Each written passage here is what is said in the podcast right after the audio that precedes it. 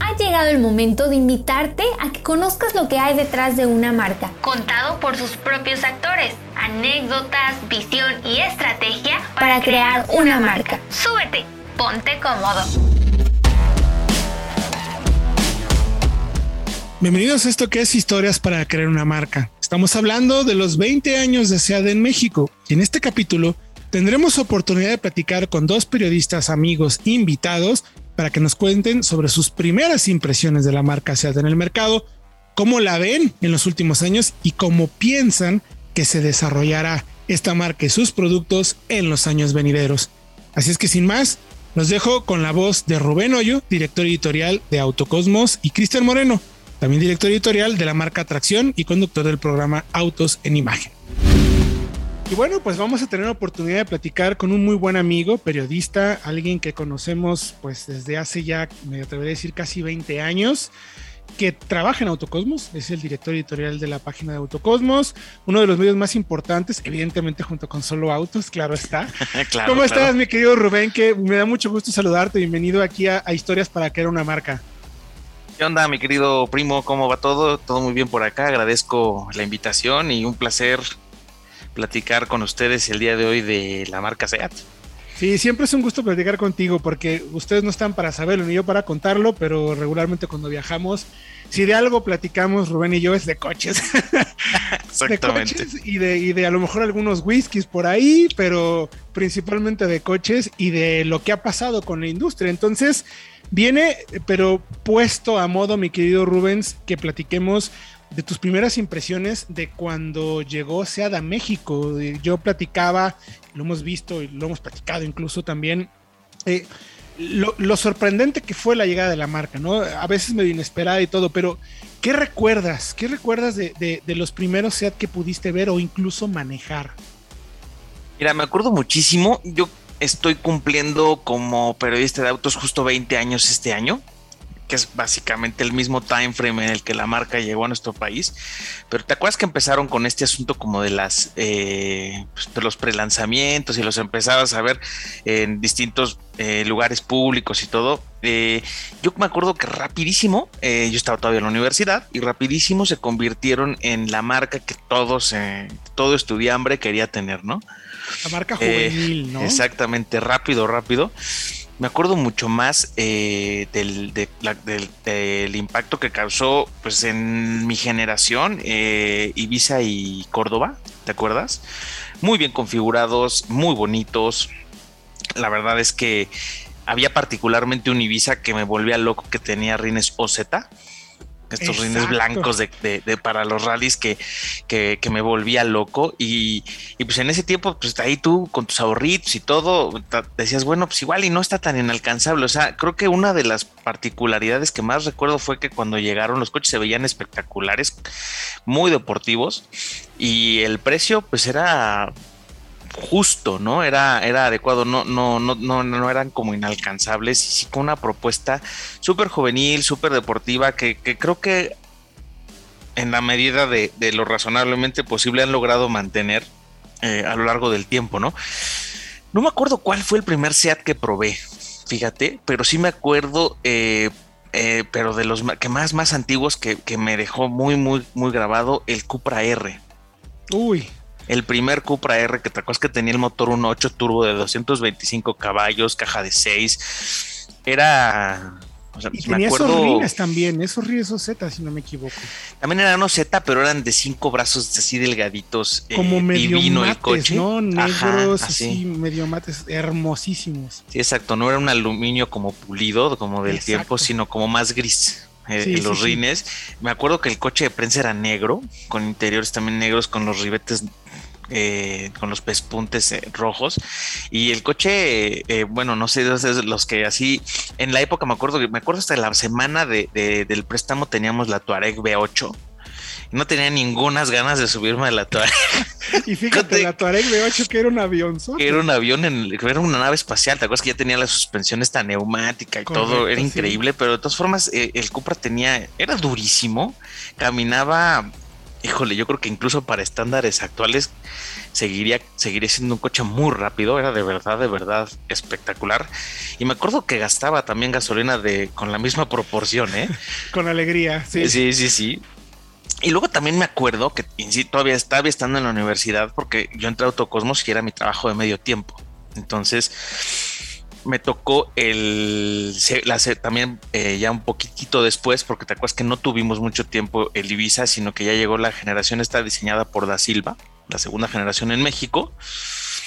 Eh, y me tocó llevármelo a la universidad, eh, porque estaba de clases o lo que sea. Y. Ah, fuiste la sensación era impresionante, es lo que te iba a decir. O sea, la gente se juntaba en el estacionamiento a ver ese coche.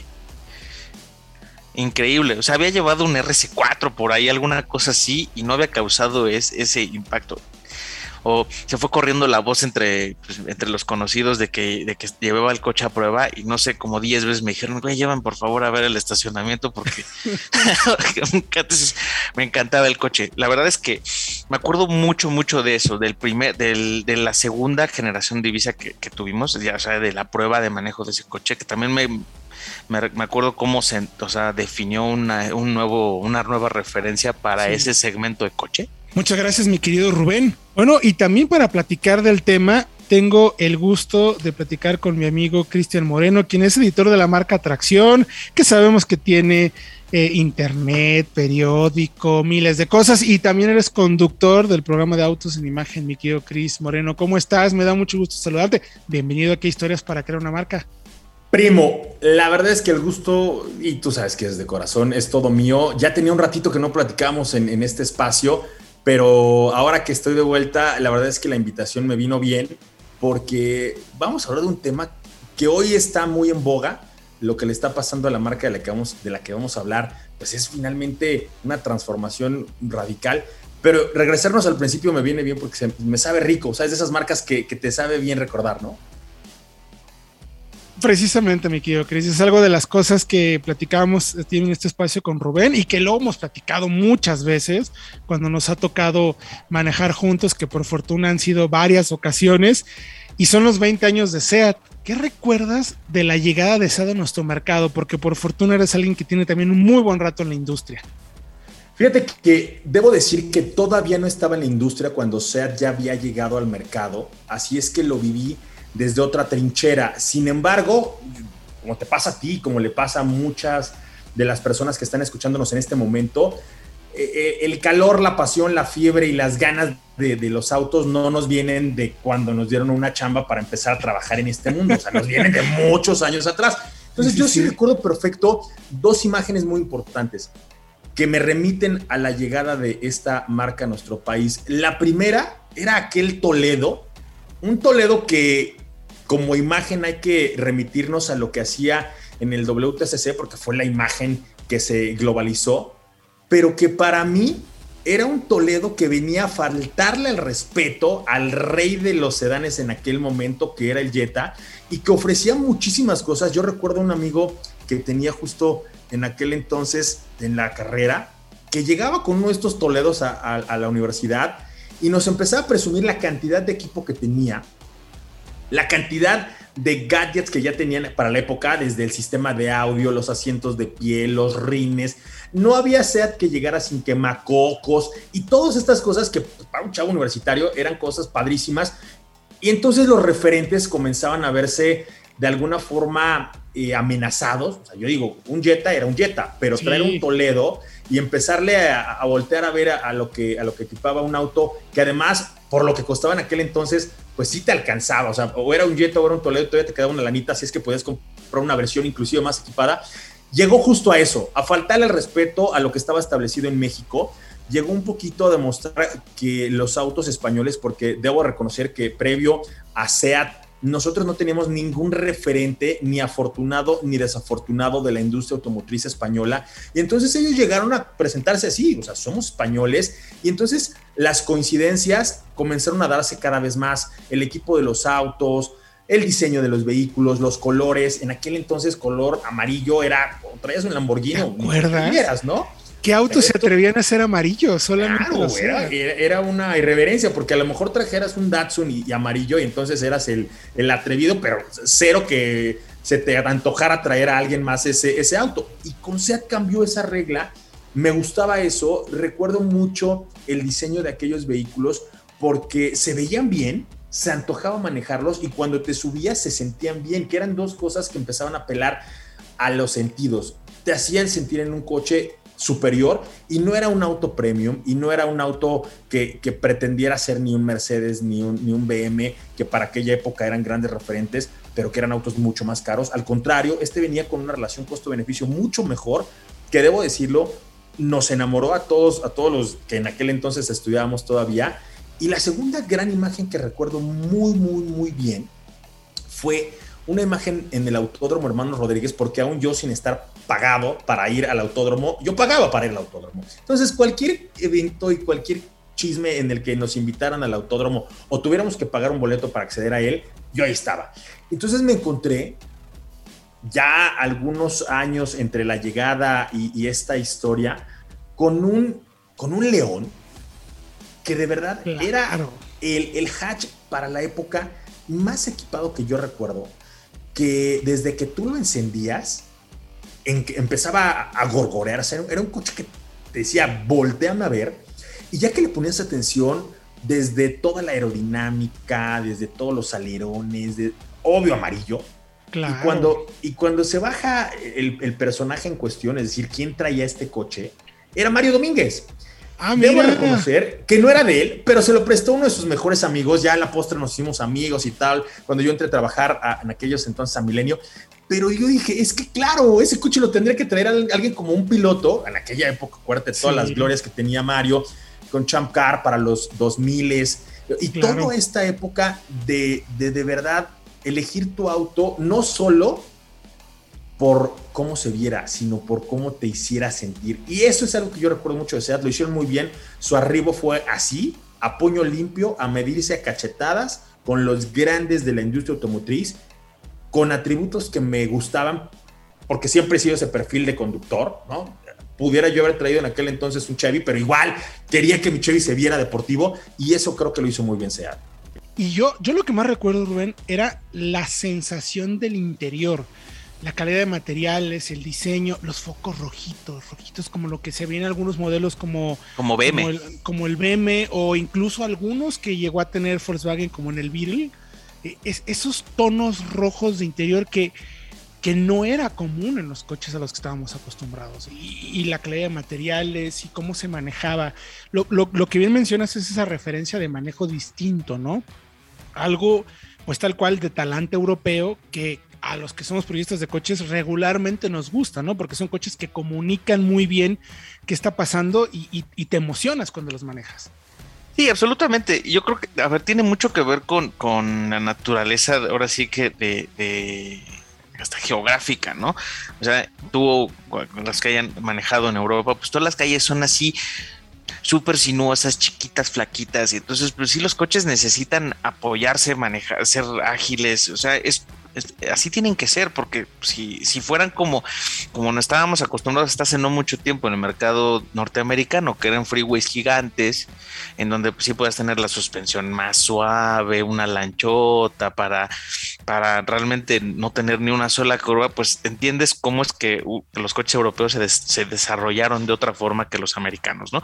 No quiere decir que uno esté mejor que otro, pues son condiciones naturales de sus mercados. Y tienes razón, si eres un poquito entusiasta, te gusta mucho esa pimienta que siempre tuvieron los coches europeos y SEAT siempre la tenía y no tenía tanto que ver con la potencia, ¿eh? o sea, podía ser el 1.6 de entrada y estaba, estaba, estaba bien seteado el coche, la suspensión rica. Eh, era, la dirección también retroalimentaba bien. Eh, siempre fueron coches así, como con con ese componente de diversión.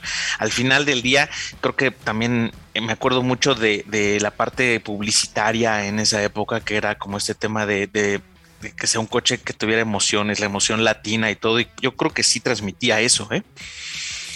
Tienes mejor memoria que yo, Rubén. Yo tanto no me, acuerdo tanto de la publicidad todavía, la verdad, pero sí es cierto. Era una, era una marca que transmitía mucho en ese sentido y 100% juvenil. Digo, ellos lo comunicaban y al final, pues sí era cierto. Pues sí eran coches que a los más jóvenes como tú y en su momento los no tan jóvenes como yo, nos llamaban mucho la atención. era un auto que definitivamente conquistaba, ¿no? Porque no, lo, no se lo esperaban, o sea, era tal cual el corte europeo, buen manejo, muy buen diseño con colores muy, mucho más atrevidos. También recuerdo mucho ese tema de la publicidad y los comentarios de el sabor latino, el manejo diferente, cosas que no se veían. Y, das, en, el, en, el, clavo en ese sentido, diciendo que precisamente venía a agarrarse a cachetadones con los que ya todo el mundo conocía, los establecidos, pero con una tendencia un poco distinta, ¿no? Y dejando claro como lo que estaban buscando. ¿Qué ves ahora? De, SEA, después de estos 20 años, ¿cómo has visto el paso de la marca? ¿Crees que sigue apegada a esos valores? ¿Ha cambiado? ¿La ves más madura? ¿Cómo te imaginas o cómo ves ahora después de estas dos décadas de presencia y todos los coches que han ofrecido, presentado? ¿Cómo ves ahora SEA de nuestro mercado?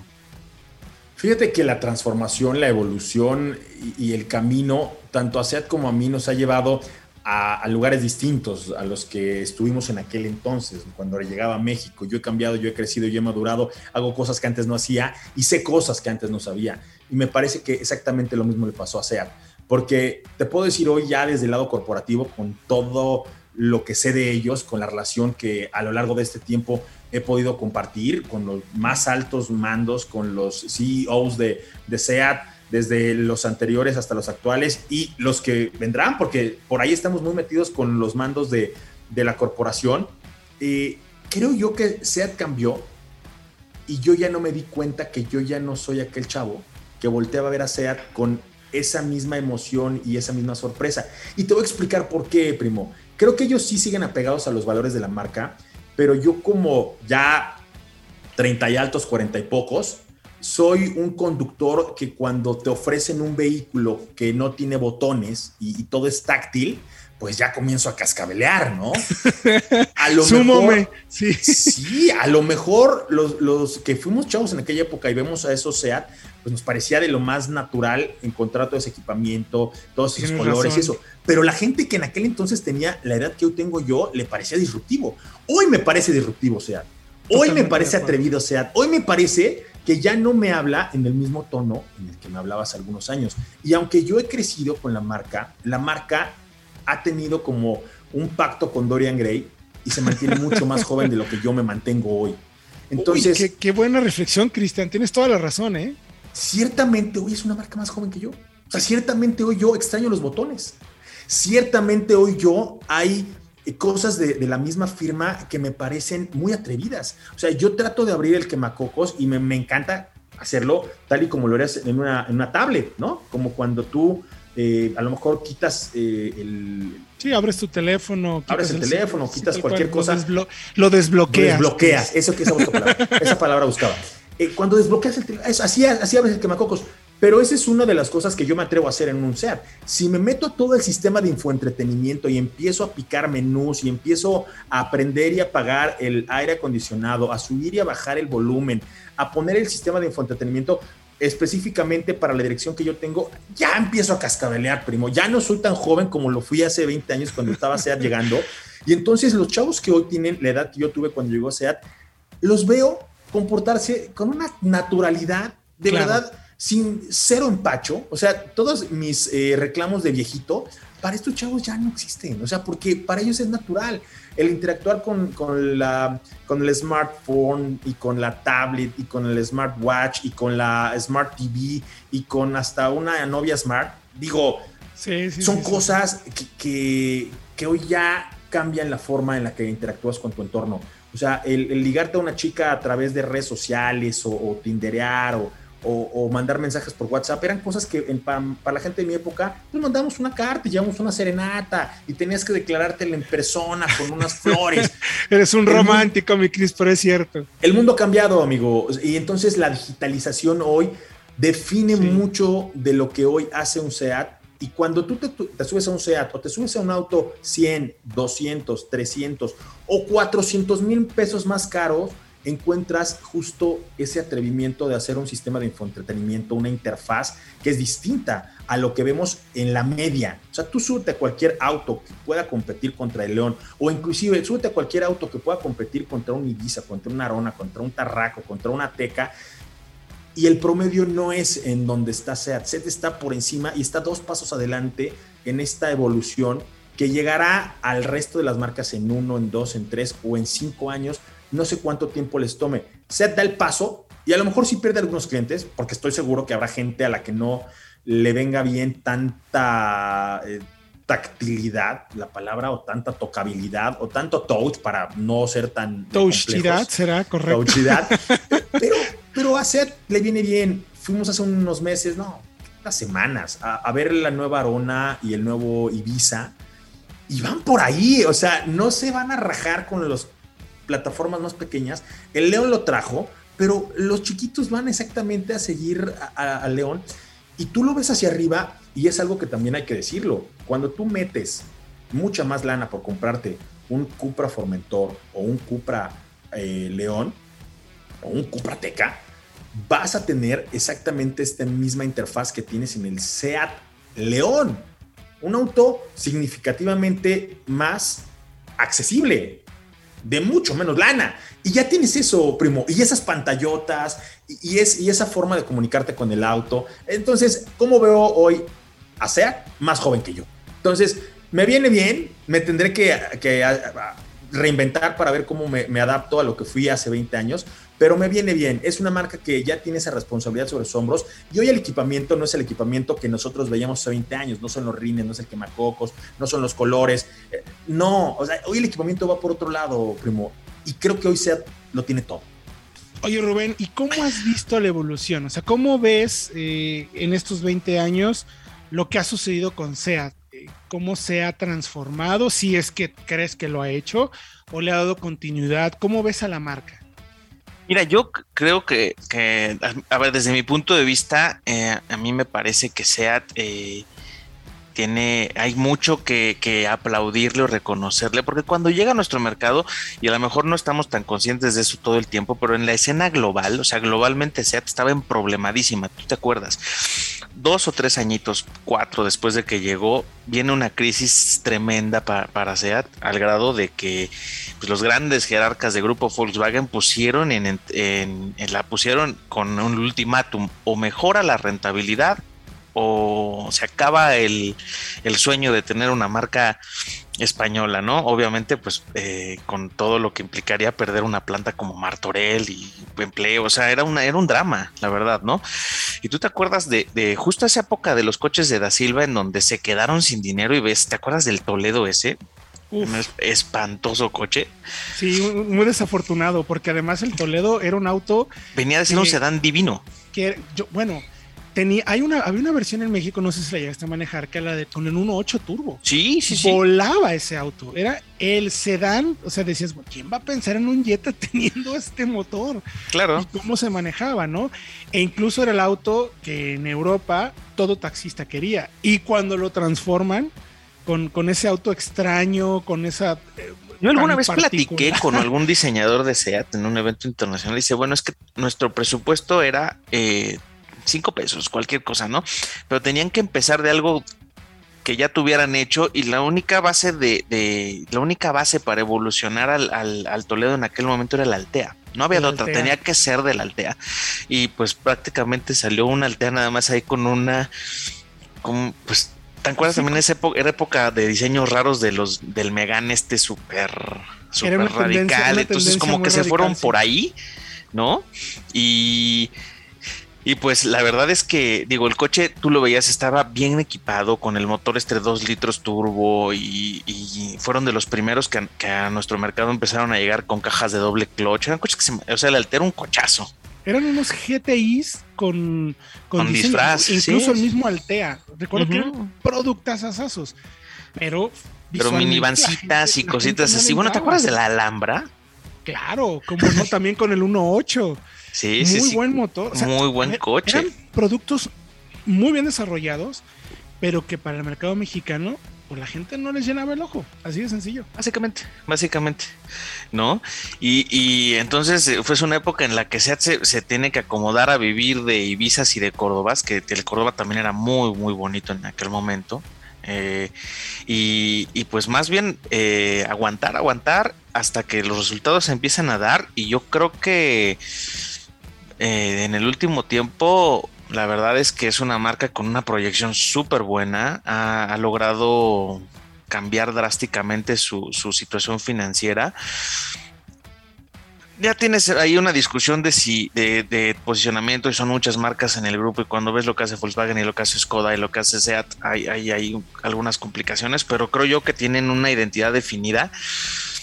Quizás no comparto tanto a veces el hacer el mismo diseño en distintos tamaños que también me, o sea, ves el Ibiza, ves el León, ya sabes, o sea. Sí, yo, yo también estoy de acuerdo, que luego a veces eh, es como con algunos Audis, ¿no? Lo ves en la calle y dices, ¿es el A6 o el A8? Ya no me queda muy claro, ¿no? Sí, sí, sí. A veces se parecen demasiado, ¿no? Y si les falta un poquito, algo que no pasaba antes. No, no, no, tenían... Pero bueno, se entiende también un tema de los costos, eh, que el faro a veces compartido, que la parrilla, que algunos detallitos pero donde yo sí noto, y me atrevo a decirlo, platicábamos un poquito antes de, entrar al aire, es en Cupra, ¿no? O sea, creo que Cupra, justo tú lo mencionabas y todo el crédito 100%, está haciendo lo que en su momento hizo la llegada de SEAT a México, la llegada de Cupra, ¿no? O sea, el cambio, eh, la propuesta de materiales, diseño y performance que no me hubiera imaginado que pudiera ofrecer una marca como tal, ¿no? Porque es una evolución al propio Cupra que ya conocíamos, ¿no? Claro, claro. O sea, la verdad es que Cupra siempre le aportó muchísimo a, SEAT, ¿no? Y hasta creo que todos los que vivimos este nacimiento de Cupra hasta lo, platicábamos con la, con, la gente de la marca hasta con preocupación. Le estás quitando un componente de, muy grande de, emoción a tu marca, ¿no? Y, y bueno, me queda claro que, que, ahí hay una oportunidad eh, de negocio, si no, no, no, lo habrían, no lo habrían hecho, pero, pero tienes toda la razón, o sea, era una parte súper, súper importante de lo que era SEAT y la ejecución de cómo, la lanzaron, de, de, bueno, hasta lo platicábamos en, en alguna ocasión, ¿no? Todo este tema de hasta los emblemas, ¿no? Que, que se los ponen a los coches que todavía no eran, que todavía no eran Cupras y, los ponen con estos cobre rojizo rosa que es muy bonito para rines y. O sea, la gente que, es como fanática se ha ido subiendo al tren de, de, Cupra y creo que se están logrando hacerla aspiracional y eso le está dejando a SEAT eh, un espacio un poquito diferente de lo que siempre conocimos, ¿no? Yo no sé si malo o bueno, también me queda un poquito más maduro a lo mejor con este asunto de pues movilidad eh, eléctrica que, es un discurso que para un mercado como el nuestro pues todavía es lejano, ¿no? Por un lado. Pero pues de, pero pues vamos a ver, ¿no? Yo creo que hoy eh, no me dejarás mentir, Ibiza sigue siendo una referencia en la mente de los compradores jóvenes que yo creo que ningún hatch subcompacto tiene, ¿eh? Sí, no, ni siquiera los rivales más directos. La gente a veces los compra porque son una relación costo-beneficio que dicen, bueno, puede que vaya por ahí, me parece. Pero cuando un joven quiere un coche y que siguen siendo además, o sea, si tú revisas eh, lo que ofrece la marca con Ibiza, eh, son muy buenas compras, independientemente de, costo-beneficio frente a otros. O sea, siguen teniendo muy buen valor, pero además tienen ese encanto de diseño y de características que, que bien mencionas y que la marca lo ha sabido como mantener poco a poquito bien despierto, ¿no? Actualizaciones un poco más constantes, cada vez más equipo y que sigue siendo una plataforma que se maneja bien, que sigue siendo... Claro, al final del día beneficiarte de lo que hace un grupo como Volkswagen, ¿no? Exactamente. Exactamente. Y al final del día, muy bien. Eh, quizá el único, en el camino, el único tema en donde a mí me queda a deber eh, la evolución de SEAT es justo los FR. Los FR sí eran un paso intermedio entre los SEAT tradicionales y los Cupras y se fueron haciendo más algo como pues que tienen una estética un poquito más, un rinecito un poquito más, pero no tienen una diferencia clara en performance. ¿Tú te acuerdas regresando a León original? Estaba el atmosférico que era el SEAT León. Luego, ¿te acuerdas el 1.8 turbo de 180 caballos que eran los FRs? Que eran unos carrazos. Y luego arriba todavía estaban los Cupra R, que eran ya unos monstruos, ¿no? Sí, totalmente. Espero que este la marca lo, vaya acomodando, porque yo estoy de acuerdo contigo, la verdad. O sea, sí creo que el FR debería de ser ese intermedio y a lo que nos tiene acostumbrados el tema de performance. Claro, a claro. lo mejor quieren ir un poco más equipamiento, separarse todavía más de Cupra, pero creo que sí hay espacio. ¿eh? Yo creo que sí, yo creo que sí. Además, la verdad es que nuevamente volvemos al punto. Tienen eh, la gran fortuna de, echar mano de pues prácticamente cualquier componente de, última generación que, desarrolle el grupo, ¿no? Digo, lo acabamos de ver con, con este Formentor BQ, no sé, no BQ25 creo se llama, que tiene el cinco cilindros este de Audi, que es un Audi, que es una monstruo de motor. Es el motor de Audi. la verdad es que es de esas cosas que, bueno, se viene hablando de que ya no, ya no lo van a seguir fabricando por un tema de emisiones. Afortunadamente siempre lo logran y, es impresionante eh, el, performance de, ese motor. Y pues Seat al final del día tiene acceso a eso y lo ha, lo ha sabido aprovechar. A mí, o sea, me gusta mucho también esta digo, no les queda de otra porque todo viene de, España, ¿no? Pero, pero eh, que, su, que su gama de productos se ha mantenido muy fiel a, ese concepto de producto europeo, que no es algo que veamos en, eh, Volkswagen, por ejemplo, ¿no? Claro. Sí. O Volkswagen se fue haciendo una marca de productos de origen de mercados emergentes y hoy, pues no sé, tú me dirás, yo no, no, no ubico ningún producto fabricado en Europa de Volkswagen. México. Sí, ¿no? Se ha vuelto un poco más localizado, ¿no?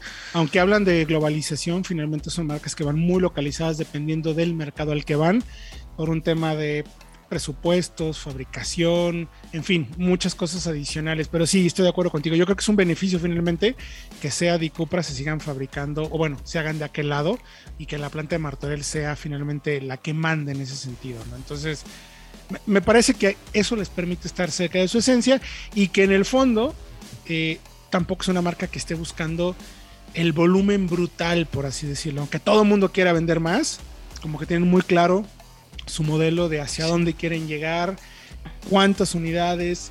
Que sí, que podemos crecer, pues sí, pero no queremos alejarnos de nuestra esencia. Finalmente, que, que yo resumiría quizás como eso, ¿no? O sea, en estos 20 años, si, si vemos a SEAT, es una marca que siempre ha estado lo más fiel posible a su esencia inicial, ¿no? Sí, totalmente de acuerdo. Digo, ha tenido esos altibajos. Yo creo que hoy, por ejemplo, para las características de un mercado como el nuestro, sí extrañan mucho un producto como el último Toledo, ¿no? Que va a ser un carrazo, ese liftback, cajuelota. El 1.2 con la cajita manual eran una joya. Ahorraban todo, caminaban todo, bien hechos, bien, bien, bien equipaditos. En su momento sí eran un poquito más caro que, el resto de, la categoría, pero lo valía, lo valía y la gente los compraba. Bueno, tanto así que cuando se lo quitan, pues Seat México perdió que 17 mil coches al año, una cosa así, no, no tantos, ¿no? Pero no tengo, la verdad no recuerdo el dato, pero sí, al final sí fue, fue, un golpe triste. Y bueno, sí, sí, les, les pegó y bueno, ahora pues tienen que, reemplazar eso con SUVs, que también es la tendencia del mercado, ¿no? Eh, muy interesante, mi querido Rubén. No puedo estar más de acuerdo contigo. Mi querido Cristian, ¿tú cómo ves entonces? Mira, no sé si para bien o para mal, otra vez me voy a remitir a los apuntes que traigo de SEAT. hemos estado muy de cerca con la tendencia que a los más altos mandos, gente que a lo mejor hoy no está ni en la empresa, pero que ya dejó muy bien declarado hacia dónde está caminando el proyecto de SEAT y de Cupra, no para mañana ni para dentro de cinco años, la programación, la planeación de hacia dónde va SEAT, sí la veo insertada en los 2040, en los 2050.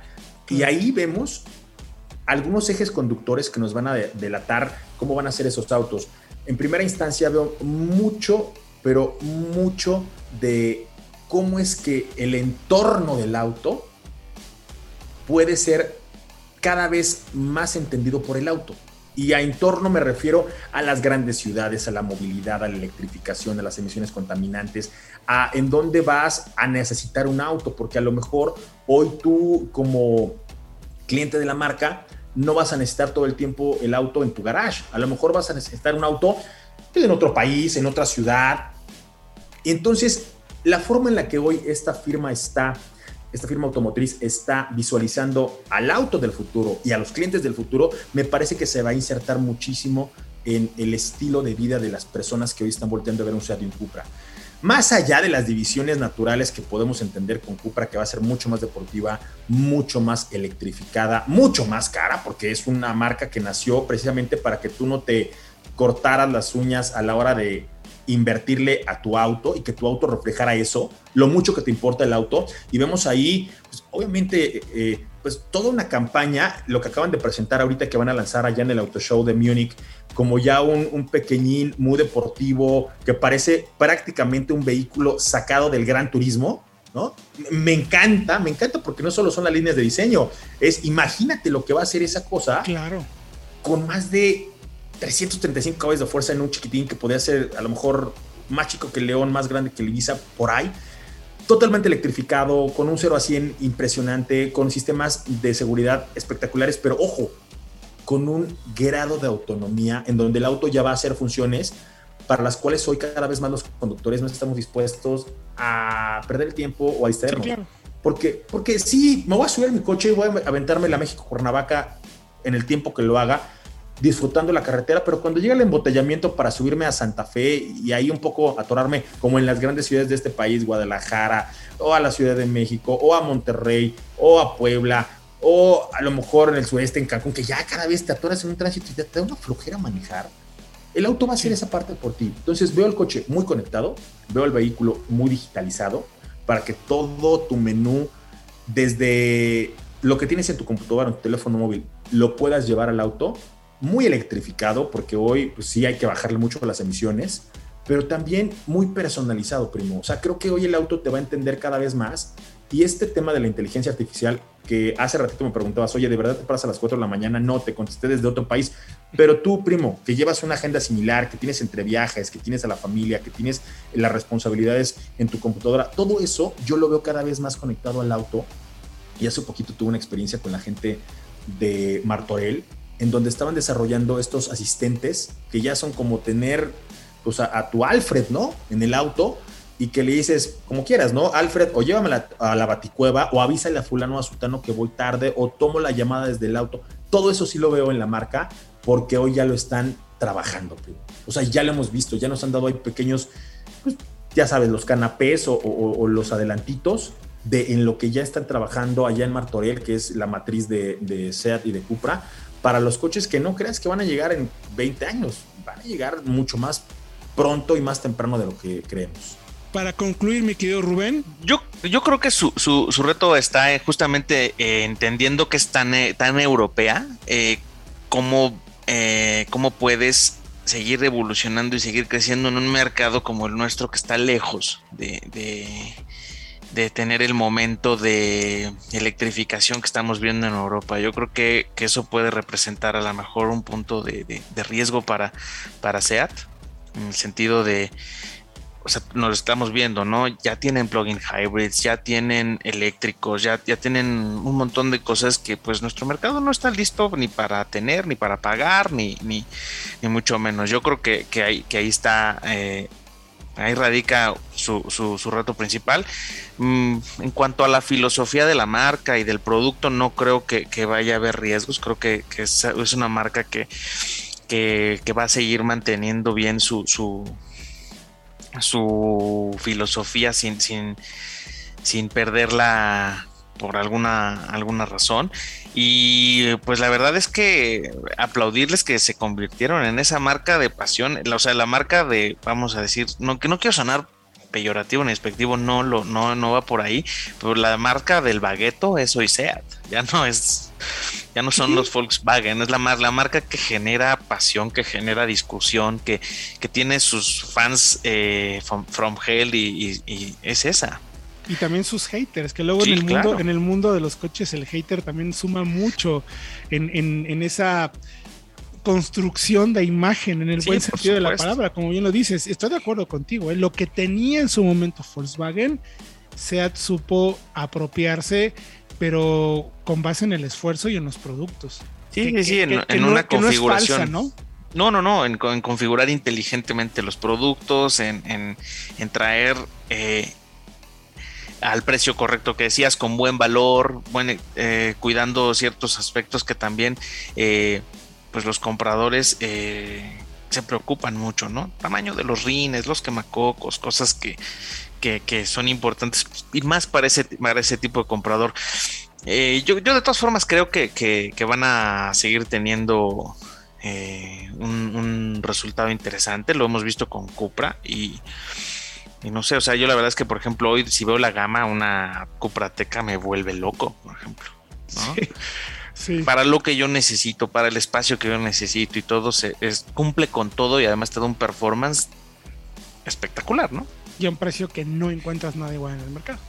Exactamente. Eso es lo que está fantástico. Mi querido Rubén Hoyo, director editorial de Autocosmos, como siempre es un gusto platicar contigo. Ahora ya con un poco más de trabajo, pero ya esperemos que nos toque manejar juntos otra vez para echar una buena platicada. Yo creo que sí, ya se está empezando a vislumbrar un poquito más de movimiento y esperemos que así sea. Y bueno, ya por último, ¿con qué te quedarías entonces de SEAT como marca? O sea, ¿cómo la definirías? Además de que sabemos que es más joven que tú y que yo. Fíjate que es esta marca que me enseña a no conformarme con lo que ya creía que estaba bien. Y lo acabo de aprender hace poco. Me sentía muy cómodo con SEAT hasta hace una generación de León. Y tengo en casa un par de, leones. Y, y me sentía muy cómodo con la marca. Ahora que vino este cambio, me recordó que nunca debes sentirte cómodo, que siempre hay algo por mejorar, que siempre hay algo por aprender y que siempre hay algo por crecer. Entonces, con eso me quedo. Es una marca que no se quedó con lo bien que hizo, con la rentabilidad que tiene, con los alcances eh, que hoy ha cumplido y que hoy está inconforme con lo bien que le va y quiere que le vaya mejor y por eso está reinventando. Me quedo con eso y es una filosofía de marca que no se fue con, con los directores que acaban de salir de la corporación, ni con los diseñadores, ni con los ingenieros, que ya es, es un saborcito que está ahí que, sabe a Barcelona, que, sabe medio saladito porque, porque es una ciudad eh, justo con este espíritu marinero y que tiene este espíritu de conquista, eh, primo, que además a México, bueno, le viene de verdad, absolutamente al estilo del mexicano, con, esta seducción de la cual a veces sí nos da ganas que, que nos hable una marca. No, mi querido Cristian, pues te agradezco mucho, Cristian Moreno, editor de la marca Atracción, en diario, en internet, también conductor del noticiero de Autos en Imagen. Te agradezco mucho por tu tiempo y tus reflexiones. Me parece que, insisto, has dibujado muy bien y también lo hemos hecho a través de Rubén Hoyo de Autocosmos. Cómo vemos los periodistas a SEAT a través de estos 20 años de historia aquí en Historias para crear una marca. Muchas gracias, mi querido Cris. abrazo fuerte, primo. Un placer y siempre platicar contigo es para mí un privilegio. Igualmente, mi querido Cristian. Estamos seguros que hoy conoces mucho mejor a la marca, su visión y filosofía que imprimen en cada uno de sus vehículos. Te esperamos en el próximo podcast para seguir escribiendo las historias para crear una marca.